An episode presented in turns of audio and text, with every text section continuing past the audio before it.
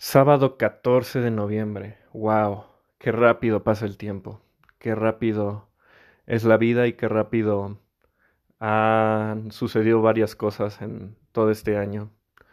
La vida humana y el tiempo es algo relativo si lo comparamos con la existencia del universo, la existencia de la Tierra, la existencia incluso de la misma humanidad, 300.000 años, no es nada, no, 30.000 años, no es nada en comparación de, de, de, todo lo que es la historia de la Tierra, la historia de las especies, la evolución misma. Entonces, eh, estamos en una etapa en la cual yo pienso que todos debemos preguntarnos qué cosas nos han ido bien, qué cosas nos han ido mal, qué cosas hemos podido hacer mejor, qué cosas podemos mejorar y qué cosas son las que queremos, no sé, quizá a final del año.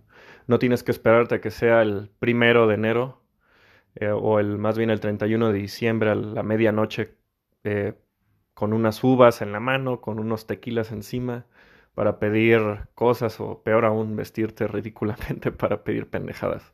No hagas eso, por favor. O más bien, no te recomiendo que lo hagas. Pero lo que sí creo que es muchísimo más provechoso es pensar en esas cosas ahora mismo, ahora. Hoy 14 de noviembre, yo creo que estás a tiempo de hacer tantas cosas que no te imaginas, pero la clave pues es empezar y actuar. Algo de lo que quería hablar el día de hoy es no tanto relacionado con el tiempo, por lo menos no de, forma, de forma eh, principal, pero sí me gustaría hablar sobre una plática que tuve hace unos días con una persona en la cual me estaba comentando cómo eh, le gustaba decorar su departamento. Es una persona muy creativa y tiene cierto talento para hacer ciertas manualidades. De hecho, es, es, muy interesante porque tú lo puedes ver y se nota que dentro de las cosas que hace, pues están impresas su personalidad. Y eso me dejó a mí el pensamiento sobre qué es lo que haces tú para, para con tu entorno. ¿Tienes el entorno que quieres en tu casa? Por ejemplo, yo hace, yo que habrá sido, en marzo empecé a comprar unos cuadros. Tengo un cuadro del Big Ben aquí en mi cuarto. Tengo otro sobre esta pintura de Gustav Klim, El beso. Es una de las... Eh, me encanta el arte. Eh, también tengo una imagen de un astronauta viendo desde la luna la Tierra con su cerveza. Yo sé que es una pendejada, pero son cosas que, que me hacen salirme de, del lugar en donde estoy y por lo menos sentirme cómodo, sentirme con cierto toque de creatividad a las cosas que quiero hacer el día de hoy. Tengo pósters de películas, de mis películas favoritas, puse, instalé unos libreros que no tenía, eh, tengo a la mano mis libros que, que más me gustan. También compré un despertador que la verdad casi no uso porque odio los despertadores, pero este en este caso me gustó mucho, es muy minimalista tiene nada, solamente se, se muestran las horas con foquitos de LED. Y también compré unos focos de LED que todavía no he instalado, pero quiero pues darle más iluminación a mi cuarto porque es muy oscuro. Y bueno, todas estas cosas, ¿para qué son? ¿O cuál es el propósito? Yo sé que, por ejemplo, recuerdo que cuando empecé a vivir solo aquí en México, pues sí, tenía muy pocas cosas. De hecho, este cuarto donde estoy ahorita grabando este episodio, no tenía nada, literal nada. Y no es solamente porque pues fuera un casi em, un, un, recién empleado viviendo solo en México, pero em, también puedo decir que era muy codo, era muy tacaño.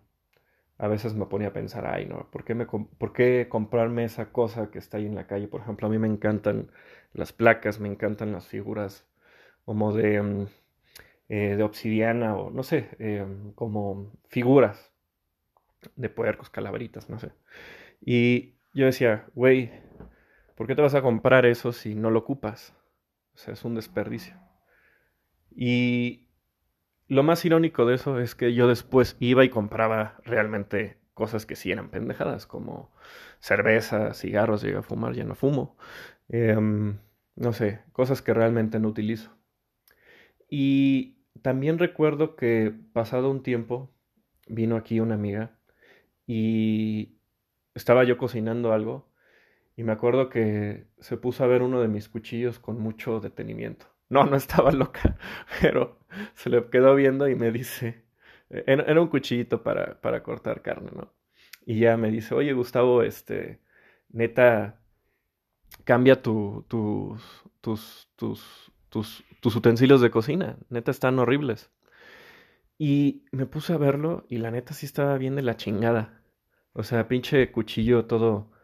Em, ni siquiera tenía filo, eh, ya con, em, no sé, marcas de uso, no sé, no, no era algo que me representaba. Y, ella me dijo claramente, ¿por qué no empiezas a comprarte una vajilla buena? Yo sé que no es algo que quizá un hombre se fije inmediatamente, pero cómprate una buena vajilla. Y después de eso, pues me puse a pensar, bueno, creo que tiene razón. ¿Por qué no me compro una vajilla buena? ¿Por qué no me compro una, no sé, un mantel de cocina, pues que se adapte a lo que yo soy? Y yo creo que eso es a lo que quiero ir hoy. Me he dado cuenta que mientras más puedo adaptar el lugar en donde estoy, es más fácil que ciertas cosas funcionen a mi favor.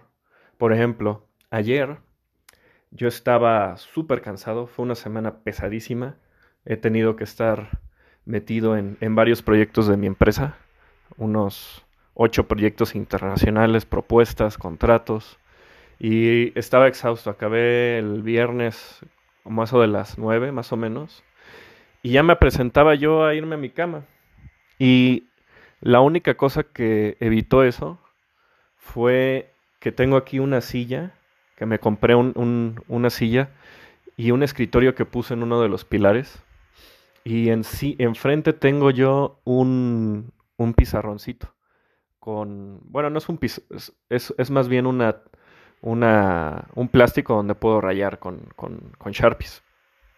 Y dije, güey, ¿por qué no te pones a estudiar esto?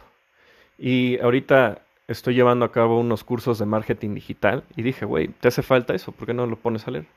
¿Y sabes cuánto me costó hacer eso? Nada. No me costó ni un segundo y toda la noche me la pasé chutándome y anotando eh, temas sobre marketing digital. ¿Y eso en qué me ayuda? Pues en que, no sé, el día de mañana si quiero hacer publicidad o hacer cosas, pues ya las puedo hacer gracias a ese tiempo que ya invertí. Y lo más, lo más curioso es de que eso me hubiera costado un chingo de trabajo de no ser por el ambiente en el que estoy.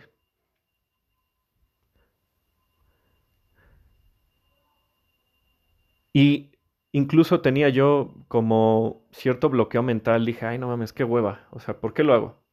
Pero ya estando ahí, ni siquiera me puse a pensar en ello, simplemente pasó lo que tenía que pasar y, todo fue gracias al entorno.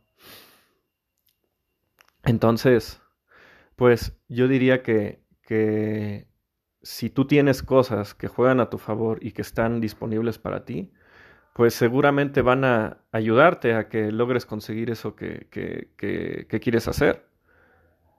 Es muchísimo más fácil llegar al éxito o por lo menos emplear acción en cosas si tu entorno te ayuda a predisponer de ello. Es como las relaciones.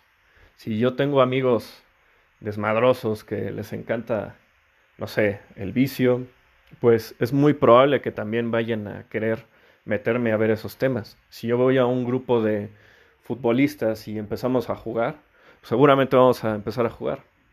Y también echar unas caguanas banqueteras.